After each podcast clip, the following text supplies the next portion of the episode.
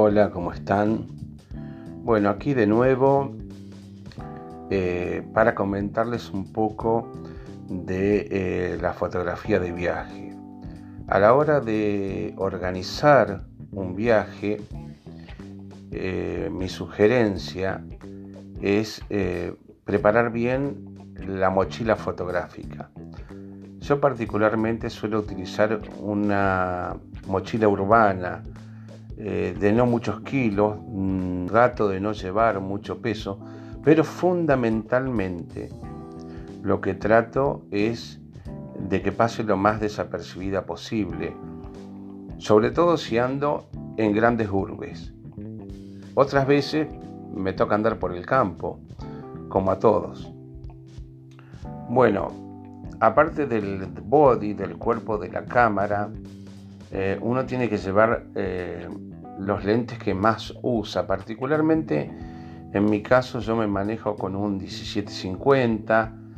Eh, llevo también un 50 milímetros para eh, unos desenfoques, unos bokeh eh, muy fuertes de, algunos, de algunas situaciones que encuentro. Y también un 300 milímetros eh, un telefoto por si necesito hacer algún avistaje o, algo parecido.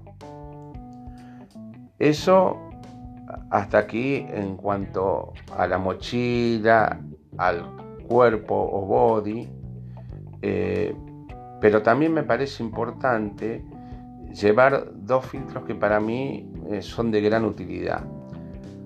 Uno es un filtro de densidad neutra variable y el otro es un filtro polarizador.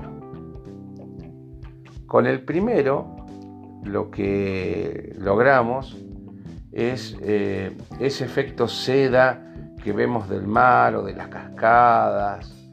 Eh, y con el segundo hacemos los verdes más verdes, los azules más azules en los cielos y quitamos el reflejo eh, del agua, o sea que podemos hacer fotos que permitan ver cierta profundidad de los ríos o eh, de los mares, como me ha pasado recientemente en el canal de Vic. Eso en cuanto a, a filtro. Pero hay un tema que también debemos considerar y es que nuestra mochila debe tener espacio para un pequeño trípode y eso eh, es otro tema. Y ahora eh, lo que me parece importante que también debemos llevar en nuestra mochila es agua, medicamentos, venda elástica, eh, por si tenemos alguna torcedura.